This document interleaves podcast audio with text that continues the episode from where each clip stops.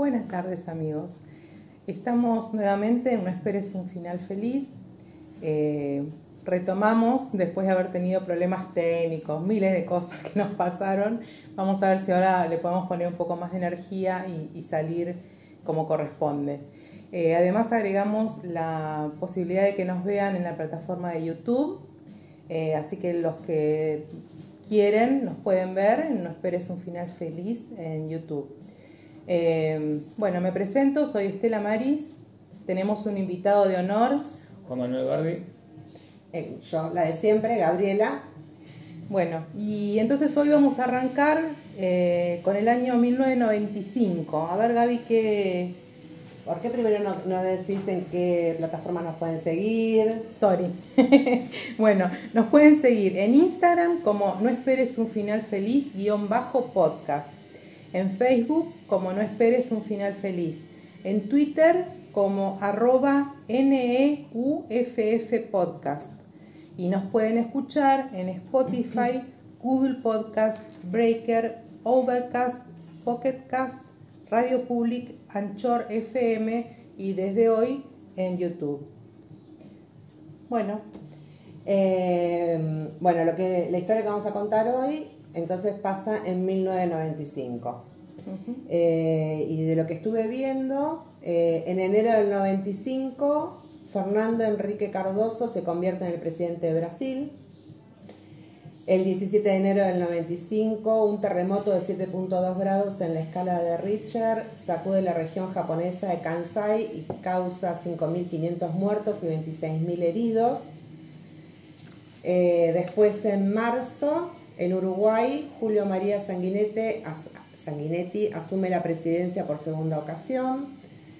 Eh, el 16 de marzo del 95, en Estados Unidos, el estado de Mississippi 30 años después del final del apartheid en ese país, es el último estado que abole la esclavitud. Ah, en el 95. esto me llamó la atención. Ah, no, lo puedo creer. eso? No, lo puedo creer. Que no, en Mississippi. ¿No será en 1895? No, no, no. El 16 de marzo de 1995, este, claro, después de 30, de 30 años de que se abolió la esclavitud en todas partes, bueno, Mississippi eh, lo hace. El primero de mayo del 95 se inaugura el parque temático Port Aventura en Salou, Cataluña, España. Que ustedes dirán, esto no es importante, pero yo lo conocí. Entonces, cuando vi que se había inaugurado, me dije, ¡ay, qué lindo! O sea que vos fuiste después del 95. Yo fui después del 95, bastante después. Bueno, el 14 de mayo del 95 en Argentina, Carlos Saúl Menem es eh, reelegido presidente. El 23 de mayo, en el campo de la informática, la empresa Zoom desarrolla oficialmente el lenguaje de programación Java, que también es algo que, a lo mejor uno ahora habitualmente vos pones la computadora y ya está, pero bueno, para ese entonces era muy importante. Para mí Java sigue siendo una isla, algo así en el Pacífico, no caso una. Em, en julio del 95, en Estados Unidos, eh, MPEG, eh, a ver si lo digo bien, el Moving Picture Expert Group da a conocer el formato MP3, ah. porque hasta ahí había nada más que dividir, todo eso, bueno. El 28 de julio del 95, en Lima, Perú, Alberto Fujimori asume por segunda vez el cargo de presidente. Ah, estábamos en América full. Ah, full con las elecciones, sí. No, y, aparte con, lo que, el tipo de gobierno, ¿no? Exactamente. El 24 de agosto, en Estados Unidos, Microsoft, lanza al mercado el sistema operativo Windows 95. Era todo un, avance. Que aparte el 95 es el que duró un montón de tiempo, ¿no? Que, fue el que más eh, estable era, me parece. Yo, hasta hace dentro de poco lo seguí usando en el colegio, así que... Sí. Bueno, en septiembre el cantante puertorriqueño Ricky Martin lanza al mercado su tercer álbum de estudio, A Medio Vivir, para el que le interesa. Me parece que por acá mucho, mucho no nos interesa.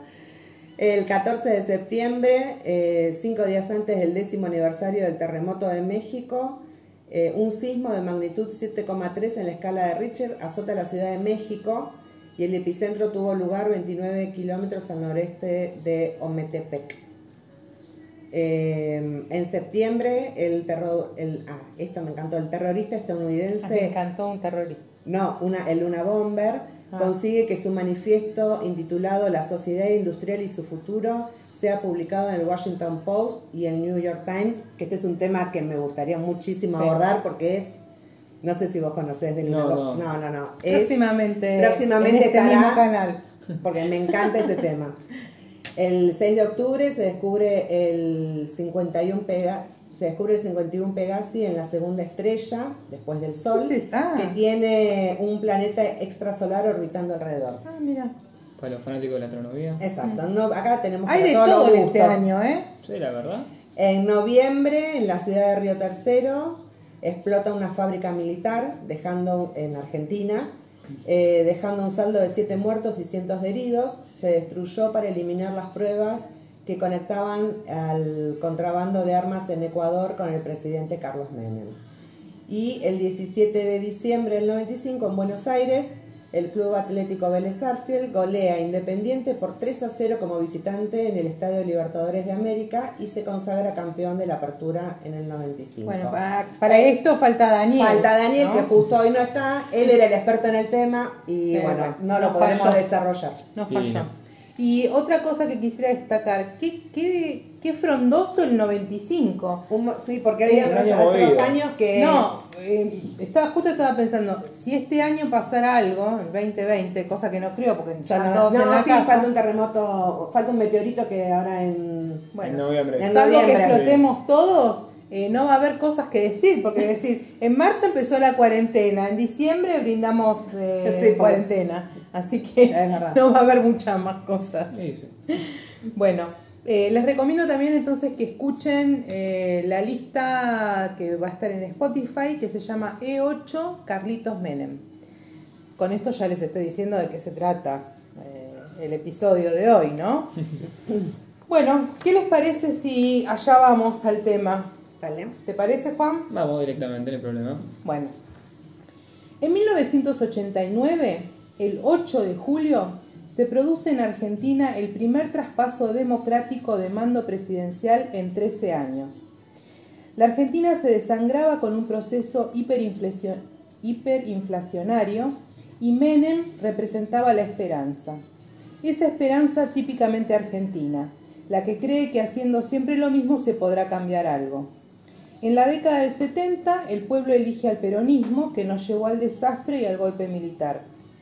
El gobierno militar nos deja una destrucción social, ética y económica. El pueblo elige al radicalismo, una fuerza política más antigua que el peronismo y que retoma toda la energía de la esperanza argentina. También siempre en el mismo tónico, ¿no? Sí, Eh, sí. la esperanza en, en eso que es lo mismo que lo de antes. Esas técnicas que funcionaron años atrás, volverlas a repetir hoy en día. Claro. O sea, nosotros siempre buscamos un salvador que venga y haga... "Ah, El Claro, Mesías. Hacé como hiciste antes, dale. Pero este poder se desbarranca frente a un golpe económico que es gestado por el bando contrario, como también siempre pasa en la Argentina, ¿no? que siempre hay un bando contrario al otro y que nos pasamos peleándonos unos contra otros. La famosa grieta que nunca se cerró. Sí, ahora se, se le dice grieta. Porque desde siempre vivimos en Argentina un enfrentamiento constante, siempre. Siempre hay un adversario al que a ganarle y al cual enfrentarse, siempre. Frente a este desastre se rearma el peronismo y el líder es Carlos Saúl Menem, que sin contar jamás cuál era su plan de gobierno, gana las elecciones y asume como presidente. Eh, si hay gente de otros países, como salen las estadísticas que, que hay gente de otros países, tal vez no, no podrán entender cómo alguien puede votar a, una persona que se propone sin decir qué va a hacer. Bueno, En eso Argentina pasa en Argentina. en Argentina hacemos todo lo que no tendría que pasar, lo hacemos. Bueno, acá pasa siempre. O lo que dicen no lo, No lo hacen, hacen. porque dicen y no. Eh, Si te... creo yo- que, creo que fue Menem. Menem fue el que dijo. Si pero yo- usted no dijo que iba a hacer esto en la campaña. Y él dijo, es que si yo decía lo que iba a hacer, nadie me votaba. Entonces, ¿te das cuenta? Son increíbles, son increíbles. Bueno, eh, Argentina es ese país. Menem representa al ala de derecha del peronismo. Tengo que aclarar que el peronismo es un movimiento político que contiene diferentes facciones. Por eso no se puede identificar con una absoluta izquierda o con una absoluta derecha. Contiene a los dos polos y a los matices intermedios. Va de la más estricta y radical derecha a la más estricta y radical izquierda. También hay un porcentaje enorme de pueblo que vota el peronismo, sin importar el contenido. No importa el plan, no importa la ideología de fondo, solo votan al partido. Serían como esclavos peronistas. El 8 de julio de 1989 comenzaría en la Argentina un proceso de frivolización y degradación de la política, entendida como la herramienta para solucionar problemas. O sea, esa política en la que uno pone la esperanza eh, de que va a tener un mejor porvenir, usa todo ese poder en vez de para beneficiar al pueblo, para hacerlo lo más frívola posible, lo más estúpida, hueca, banal, todos los, condimentos que le quieran poner. Es verdad que Carlos Menem recibe un país devastado económicamente y él se encarga de transformarlo. La Argentina vuelve a resurgir y florecer, también como suele hacerse a la Argentina, con un florecimiento engañoso y superfluo. Menem se encarga de vender, privatizar, todas las empresas que eran estatales. Vendió las joyas de la abuela. Podemos decir que no está tan mal. Claro, está perfecto vender las joyas de la abuela para cambiar de casa o montar un negocio o apostar un nuevo emprendimiento. Pero ¿y si hacemos una gran fiesta y nos vamos a viajar por el mundo, invitamos gente? Pizza y champán. Eh, así se lo denominó al gobierno de Menem, ¿no? Pizza y champán. Y eso fue el gobierno de Menem. Un derroche de pizza y champán. Noche, fiestas, modelos, sobreprecios, coimas. Mientras el pueblo se iba quedando sin fuente de trabajo, crecía el desempleo y la pobreza estructural. En fin, Argentina confiando nuevamente en el peronismo. En esta realidad vive una familia. Me refiero a la realidad del menemismo más espléndido, ¿no? La familia Menem. La familia Menem está compuesta por el pater familia, que es Carlos Saúl, su devota esposa Zulema Fátima, y sus dos hijos, Carlos Saúl Facundo, alias el Chancho, y su hija Zulema María Eva o Zulemita.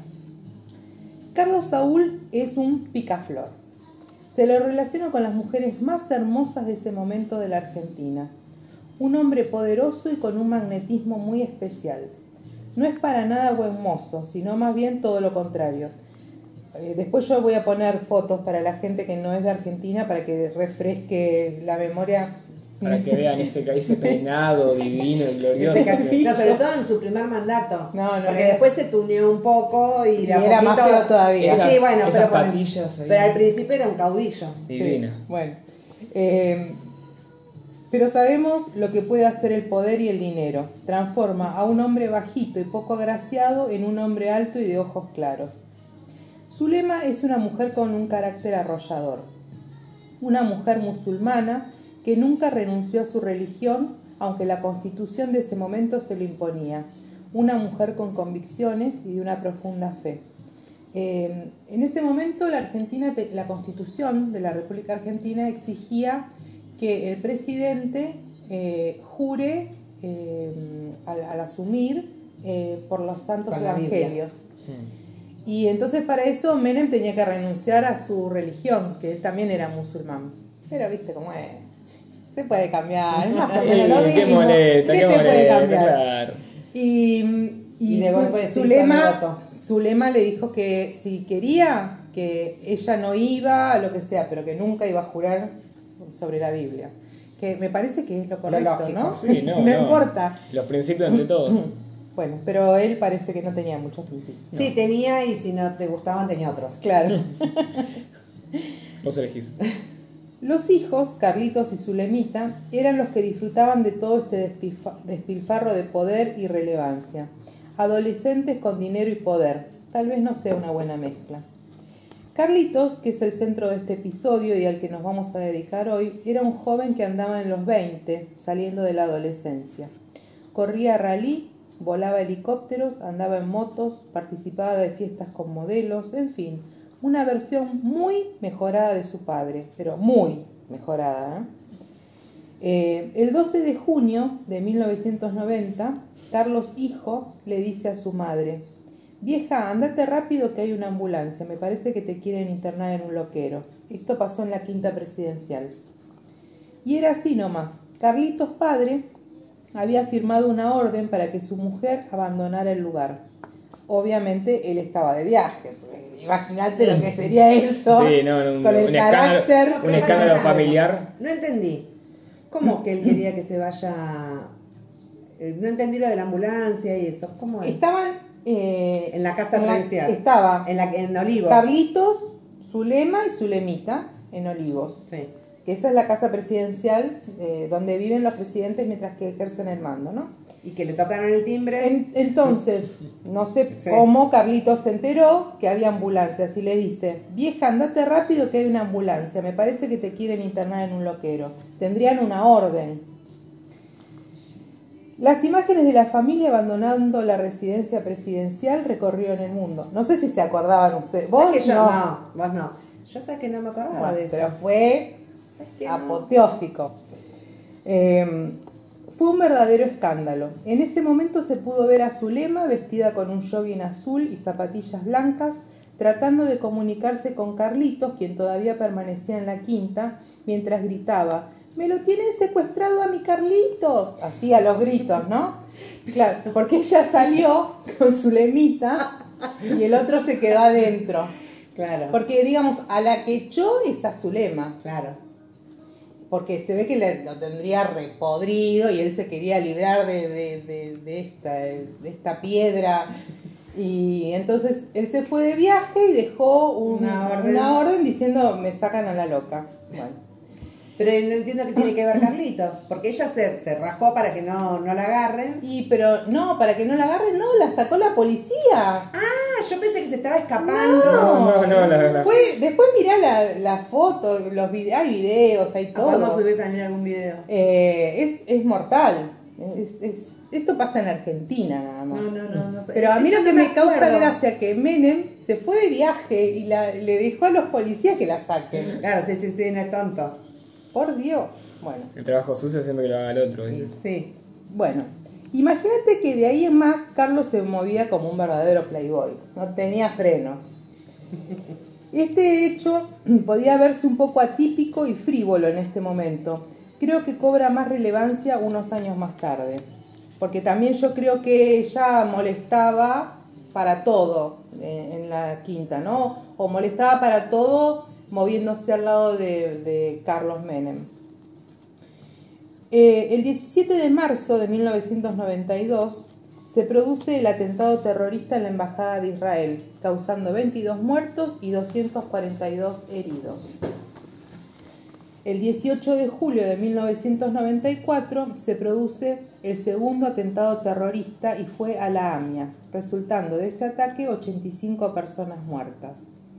Los dos atentados cometidos en Argentina se produjeron mientras el gobierno del presidente Carlos Menem abastecía ilegalmente de armas a Croacia y Bosnia, estos últimos musulmanes apoyados por Irán, país, que integraba con Argentina la red de contrabando de armas y explosivos durante las guerras yugoslavas. O sea, es un bolonqui total. Sí, eh, nefasto. Eh, Argentina no le vendía armas como, como Argentina, sino que la vendía de contrabando, ¿no? Lo Claro. hacían determinada gente que estaba, claro. Teníamos un tratado que nos prohibía venderle las armas a estos países. Claro. Y bueno, acá está Argentina que está se salta todos los tratados. y No, todo. pero tenemos fe que el que venga nos va a salvar. Sí, sí. Sí, no sé. Bueno, según cuenta Zulema, por esta época sus hijos estaban amenazados de muerte y ellos mismos lo sabían. Tanto así que Carlitos pide a la CIDE que le investiguen las llamadas a su teléfono. La CIDE confirma que los hijos del presidente estaban en la mira y que lo harían pasar por un accidente. ¿Sí? No. A ver, eso ya es un poco más cuestionable. ¿Cuál es el problema? Vamos a tener en cuenta que somos un país que siempre nos gusta tirarle mucho, como cualquier país en el mundo, pero nosotros somos conocidos por siempre tirarles muchas piedras a los a los de arriba, a los del presidente, al gobierno de turno en general. En su momento, en el gobierno anterior de Macri, tuvimos a, bueno, a la oposición de en ese momento peronista que le tiraba piedras diciendo de que era el responsable de todas las desgracias de nuestro país. Y hoy en día está la posición la del peronismo que le tira Haciendo piedra. lo mismo. Y las amenazas de muerte nunca faltan. Nunca faltan las amenazas de muerte porque nunca falta ningún loquito que vaya y tire. Ah, no, Sí, Por sí. ejemplo, hace relativamente poco el que lanzó un molotov a la, a la Casa Rosada, a la quinta. Sí. Eh, así que la verdad, el tema de una amenaza de muerte, encima hablando hacia el hijo de un presidente, Sí, bueno, también a Macri le, Sí, le habían. Macri le habían dicho de Antonia. Sí, en realidad yo estoy, eh, eh, yo encontré un montón de datos y los estoy diciendo todos juntos. No quiere decir que eso sea la verdad. No, no, no, no. Porque aparte también los datos que uno encuentra en internet o lo que sea, hay que ver de qué Claro. Acá, acá tampoco También nadie tiene la verdad. Nos no. basamos- porque todavía no hay nada cerrado. Nunca se cerró ni se Y determinó el día nada. que se cierre tampoco vamos a saber exactamente Y- si es la verdad o no. Porque acá está que- todo muy sucio en este país. Bueno, eh, el hecho es que el 15 de marzo de 1995, Carlitos y Silvio Otra, Oltra, que era un corredor de autos, se suben al helicóptero del primero, o sea, de, de Carlitos, y emprenden su viaje hacia Rosario para realizar una competencia de TC2000. Pero nunca llegarán a su destino, ya que el helicóptero cae en la Ruta 9 en Ramallo. El hijo del presidente tiene un accidente y muere. No muere instantáneamente. Muere en un hospital después de, después de sufrir tres paros cardíacos y entrar en coma. De ahí en más tenemos miles de suposiciones, informaciones, contradicciones, historias conspiracionistas, en fin. El presidente confirmó en este momento de la historia que Carlitos había sufrido un accidente, que el helicóptero volaba a baja altura, algunos aseguran que perseguía a una modelo que viajaba en auto por la ruta y se enredó en los cables de alta tensión. Carlitos, a decir verdad, tenía fama de ser intrépido, le gustaba la adrenalina. Zulema siempre afirmó que su hijo fue la víctima de un tercer atentado, un magnicidio. O sea, Zulema siempre dijo que su hijo eh, era muy cauteloso, que era muy medido, que no ponía en riesgo la vida de nadie. Sin embargo, todo el resto del mundo dice todo lo contrario, ¿no? Entonces ahí tenés hay que una es la madre, es obvio. Y la madre siempre va a defender a su Obvio, angelito, ¿no? Claro. Y que es así. Las fuerzas aéreas se encargaron de realizar la pericia en el helicóptero, llegando a la conclusión que afirma que fue un accidente.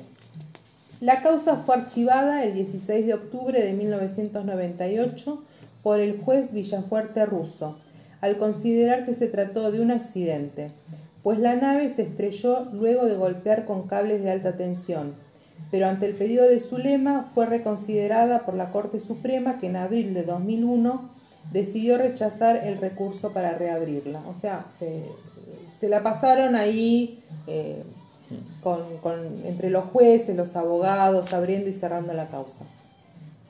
En 2010 la causa fue reabierta nuevamente.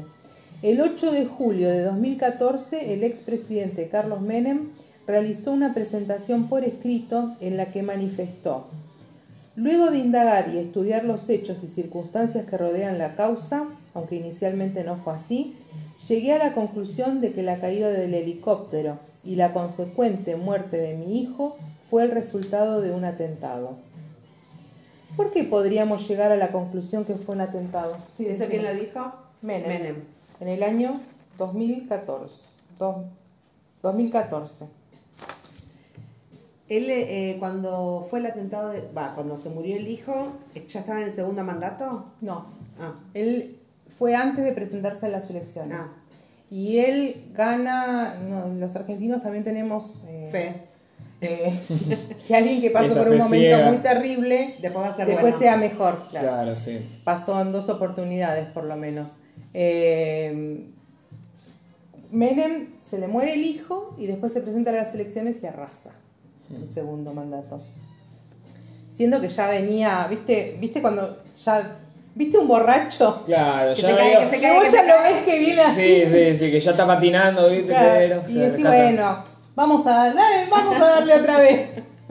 Y bueno, así estamos. Bueno, eh, en, este, en este caso vamos a tener un montón de gente que opine que fue un accidente y un montón de gente que opine que fue un magnicidio. Entonces, los que opinan que, que fue un accidente, ya está. El tipo eh, no tenía conciencia del peligro, se enredó en los cables, se fue a la miércoles. Bueno, los que piensan que fue un magnicidio, ¿en qué se basan? Entonces yo acá tengo eh, ¿En qué se basan? ítems de qué, Igual, qué alimenta. pequeño detalle de ver. color. La gente que, se, que afirma que fue un accidente no solamente se basa en lo básico, en lo que todo el mundo puede ver de que fue que se enredó contra los cables y que se la dio. Se toman en cuenta un montón de otros factores, ya sean de personalidad, del momento y de lo que se pudo saber mucho antes de que se viera el accidente. No solamente es lo que se ve a simple vista. Por ejemplo, vamos a empezar ahora con lo básico y después podemos seguir con el tema de si fue un magnicidio. Y fue de que, bueno, vos mismo lo dijiste, Carlitos Menem era una persona muy imprudente, por así Sí. decirlo, que le gustaba la adrenalina, que le gustaba hacer... Corría, corría carreras, o sea, Exactamente. Era una persona, bueno, como lo escribimos antes, el hijo de papi. Sí, también. Papá me paga todo, papá me salva de esto, papá me salva de aquello. Hay testimonios de mis mismos amigos y de que se contó un montón de veces de que más de una vez ha llegado a aterrizar el helicóptero en el patio de sus mismas casas. O sea, Ah, como que se presentaban a una fiesta Imagínate, claro, un Tony Stark pero de la salada. Eh, Con gripe. con gripe, claro. Eh, y bueno, ¿qué, también cuál es el tema. Generalmente si hablamos de un magnicidio se habla todo de un, de un trabajo preparado, de un trabajo Sí, que se tuvo con inteligencia. con tiradores especializados, porque dispararle a un, a un helicóptero, a cualquier vehículo que se mueva a una gran velocidad y sobre todo sabiendo que es aéreo, es complicado y no lo puede hacer cualquiera. Entonces, Pero vos pensás que no hay gente que está capacitada para eso? Ahí, te- ahí llegó el tema. ¿Cuál es el problema? Cada, cada vez que una persona realiza un vuelo documentado, o sea, que se sabe que se va a ir a tal lugar, Sí. tiene que seguir unas rutas. Sí. Tiene que seguir una ¿Qué sería el plan de vuelo? El plan de vuelo, de exactamente. Tiene que seguir un plan de vuelo en el cual la gente se, tipo, se pone un mapa o un GPS y por coordenadas se va a decir yo voy a estar por acá, por acá, por acá, por acá y voy a llegar a mi destino. ¿Y qué pasa si sos el hijo del presidente y te querés escapar? Claro. Eso es lo que O sea, pasa. eh, ¿Cuál es el tema? Cómo él lo que, lo que hizo no fue seguir un plan de vuelo. Él hizo un vuelo sino más, Ah. libre, un vuelo libre.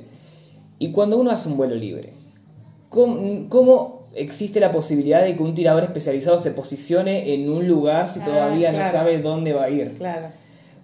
Y, de- mucha suerte tiene que tener para que... y mirá, mucha suerte. Y, a lo mejor uno dice, y a lo mejor habrá sido un tirador casual. Un tirador casual. Primero y principal, ¿cómo sabe que el helicóptero ese era el de Este. Menem? Porque mm, Claro. ese es el tema. Porque él no, no usaba el helicóptero presidencial. No usaba un helicóptero que. Era el de él. Pero él usaba el helicóptero de- que pone Menem escrito en letras rojas y grandes, en mayúscula. Él usaba un helicóptero, la marca te la debo. Pero usaba un Yo helicóptero... lo tengo. A ver. Pero seguí, seguí. Él usaba un helicóptero que se usaba bastante, era un modelo que, Que- se que compraba, podría llegar a que podía llegar. Y encima, eh, bueno, nada, por lo tanto, si una persona por la ruta decía eh, un helicóptero, no iba a decir es el de Menem y le iba a disparar. Porque además, bueno, qué casualidad que justo la persona que lo vio tenía un arma, ¿cómo sabía que era Menem y cómo llegó a dispararle? Porque una pista, teniendo en cuenta de que... No es que con cualquier pistola le podés Por más, claro, exacto, o sea, le podés disparar, obvio, pero hay que tener en cuenta el calibre, el viento, la condición climática de ese día, la velocidad en la que se movía el helicóptero, la altura ya podíamos determinar de que se movía bajo, Bajo. porque si se la dio contra el cable de alta, de alta tensión no existe forma que haya ido muy alto.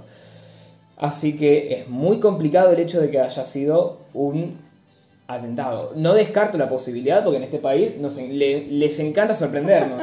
tipo, eh, Todo es posible. Claro, tipo, uno dice que se quiere ir a Argentina, pero te, te aburrís en otros países, te aburrís. El helicóptero era, era Bell. ¿Bel? Bell. Bueno, y también, y ahí, déjame decir, y ya no, no interrumpo más. eh, No, no interrumpí. Estás aportando. Estoy de acuerdo. Eh, Bell, la empresa de, de helicópteros, lo que hace es lo siguiente.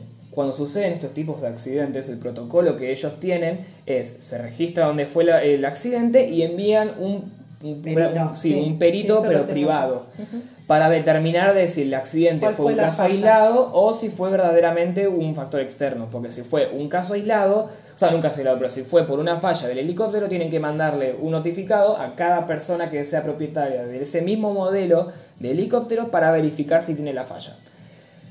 Cuando hicieron, la, cuando hicieron ahí el peritaje se dieron cuenta de que el error, bueno, estaba, la- lo que el, el cable se enganchó en el helicóptero, las aspas, es como que hay un agujero y acá sale el, el fierro con las aspas, con las hélices. Sí.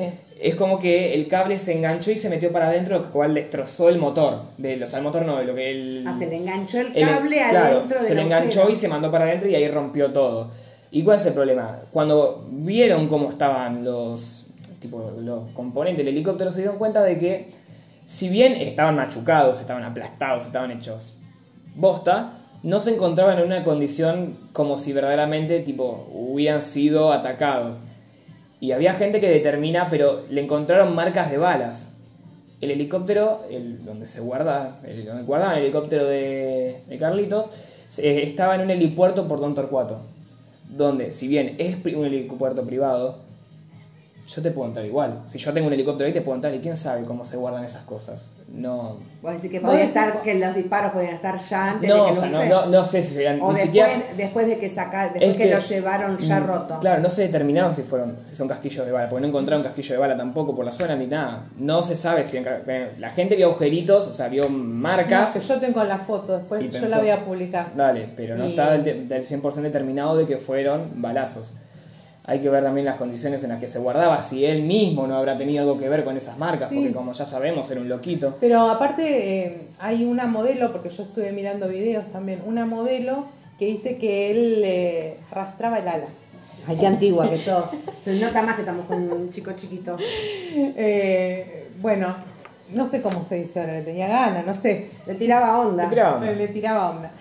Pero ella era casada, ella era casada con un, un empresario gastronómico y vivía en Libertador, en un edificio en Libertador, ¿no? El Libertador es una avenida muy ancha acá en, Arge- en- en Capital, con que de su edificio se ve el río, ¿no? Y hay edificios altos. Sí, esa es una, una torre alta. Y este chico le decía, Carlitos le decía, hoy te voy a pasar a saludar a tal hora. Entonces él pasaba con el helicóptero y la saludaba por la ventana. ¿Por la ventana? Sí. No es algo, o sea, una persona que sea muy, muy Coherente. sesuda, muy... No Como haría. dice la madre, no lo haría. No, no, no. Y- to- Toca acá, no parejas, por favor. Eh, esa es una de, porque hay un, una teoría que, bueno, ya la vamos a ver, que dice que eh, viajaba una persona más dentro, o sea que, Que en vez de dos eran tres. Carlitos Menem y una modelo. Mm. Eh, esta es una de las que dicen que viajaba, que ella siempre dijo que ella no tuvo nada que ver, no, no, no pareció, no, no tenía Pero nada que ver. estaba, estuvo machucada, estuvo porque por esa por ese No, porque otros dicen que se bajó antes. ¿Cómo se bajó antes? Se bajó antes, hicieron una parada antes. Ah, y que había algo ahí. Bueno, no sé. sí, Bueno, yo voy con qué Las nos hace creer, qué nos hace creer que, Que sí. fue un atentado. Bueno, Dale, dale. Carlitos, primero, eh, hay información que dice que Carlitos creía que él iba a ser asesinado y le decía a su madre que había descubierto que un sector del gobierno había traicionado a su padre. ¿no? A ellos le dicen al papi. Otra más. Una pericia los restos del helicóptero hecha por Gendarmería Nacional encuentra balas en el fuselaje. Esto es lo que decía Juan, ¿no? Eh, la primera pericia fue hecha por las Fuerzas Aéreas y la segunda hecha por la Gendarmería Nacional. Eh, la primera no encuentra nada y la segunda encuentra balas. Otro. El juez Villafuerte Russo era el fiscal de San Isidro y tres o cuatro meses después del hecho fue nombrado por el presidente como juez, creando el Juzgado Federal de San Nicolás, dado que antes no existía. O sea, fue puesto ahí por Menem. para que investigue ese caso. Eh, fue creado, es- ese, ese juzgado fue creado para eso y lo pusieron a este tipo. Otro. Siempre hubo indicios para afirmar que existió un tercer ocupante del helicóptero. Por ejemplo, cuando a Zulemita le confirman, le notifican el accidente, le dicen que su hermano está muy golpeado pero con vida y que sin embargo hay dos personas que fallecieron en el momento. Un chofer de ómnibus afirmó que vio el cadáver de una mujer y que lo identificó así como una mujer por las piernas, aunque no sabía que en ese lugar estaba el hijo del presidente. O sea, él vio un, Un accidente, accidente. se acercó, vio un par de piernas de mujer, sin ver eh, demasiado, y tampoco sabía que había sido el hijo del presidente, el, el del accidente. También trabajadores del aeropuerto de Don Torcuato afirmaron, eh, que es de donde despega, ¿no? Afirmaron escuchar que el helicóptero llevaba tres personas a bordo. Otra más. El helicóptero fue desguazado de inmediato.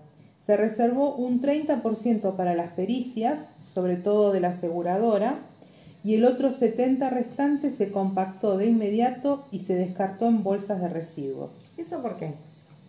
Pero es lo normal, o sea, vos averiguaste en las peri- cuando Yo- hay accidentes. Lo que pasa es que yo lo escuché al abogado Lavaque, que es el abogado de De Zulema. Zulema. Mm. Y él dice que no es así. Pero no sé qué es lo normal. Otra más. La autopsia no fue hecha inmediatamente después de la muerte y se hace una segunda autopsia.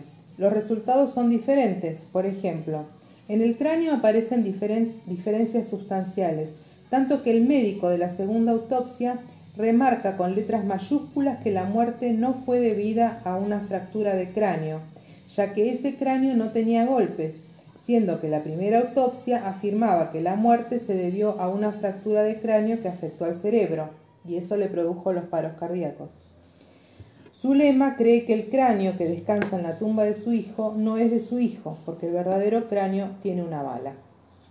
Por eso también en, eh, una época eh, Zulema quería, eh, había presentado una, que- eh, como una investigación para que saquen ADN del cuerpo para saber si una, una nena que, que- que había Era hija de hija. él, era hija de Carlitos. Y la justicia nunca quiso hacer ese ADN. Y ella lo que quería Era era, saber si de verdad era. saber si ese cadáver era el de su hijo. O sea, Mm.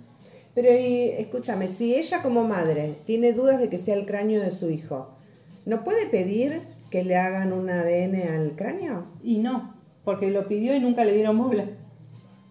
Mm. ¿Cuándo lo pidió? Y durante todo el juicio. ¿Qué abarcó? ¿Qué fechas? No, y no, desde el eso no lo 95 sería o más. Ella siempre dijo que eh, los restos que están enterrados no son del hijo. Ahí, a ver, uno puede tener en cuenta también el hecho de que. Uno, a ver, no te puedo decir a vos de la experiencia porque madre no soy. porque madre no soy. Claro, pero ella lo defiende. general- pero generalmente cal- quiero creer que una Sí, madre siempre un va. tema de duelo, Claro, como que por no un tema de duelo no- uno nunca va a querer aceptar de que su hijo a lo mejor fue un que era un desastre, claro. Claro. Y también, y también quiero agregar un dato, y es el siguiente. Vos, se me fue el nombre con el que viajaba. Oltra. Con Oltra. Oltra, bueno, viene de una familia de la hostia. Sí. Súper, tipo, también muy, muy adinerada. una- y bueno, ¿cuál es el problema? ¿Qué pasa si el hijo de un... Sí, pues si ahora yo, por ejemplo, voy con un amigo y estrolo el coche contra un poste y, mu- y mm, muere mi amigo.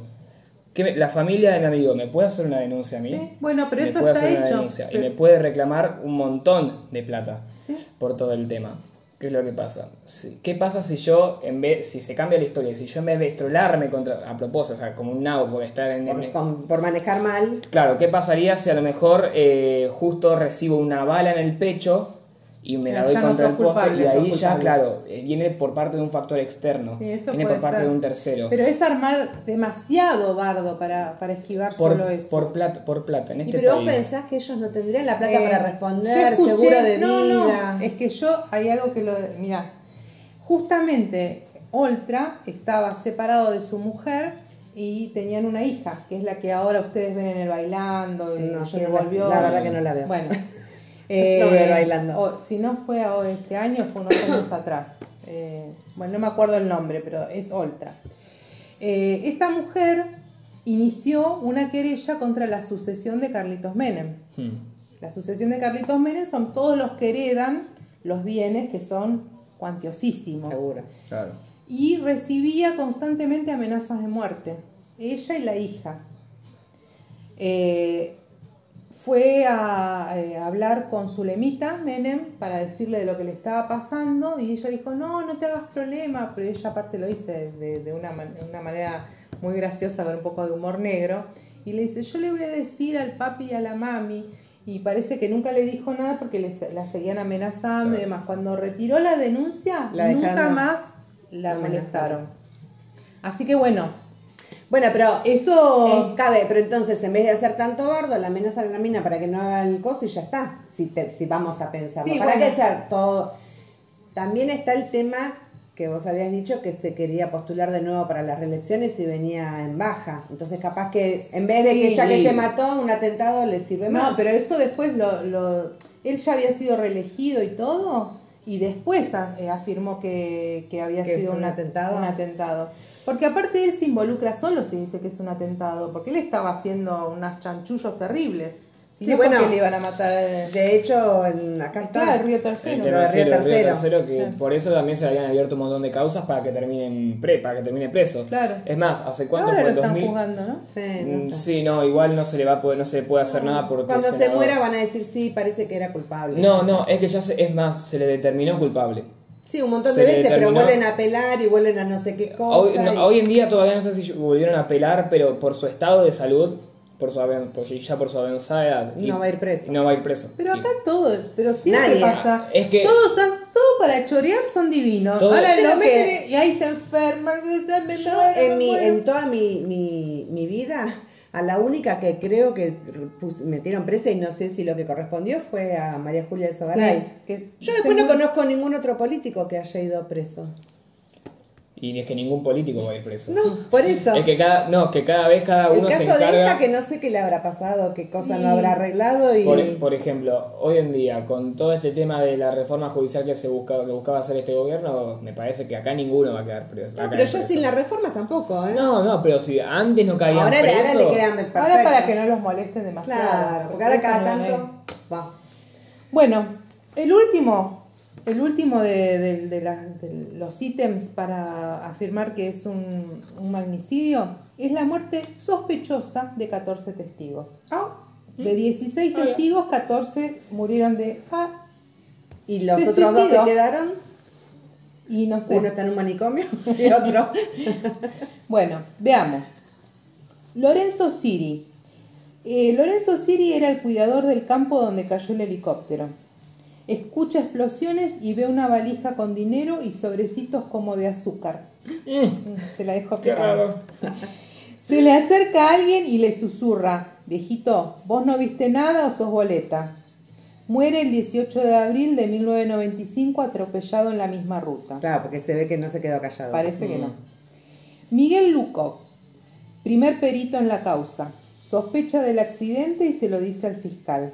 Es asesinado por un ladrón que no le roba nada el 28 de septiembre de 1995. Ángel Antacle, asesino de Luco, o sea, el que fue y lo, lo mató sin robarle. Ah, o sea, lo encontraron al asesino Sí. de...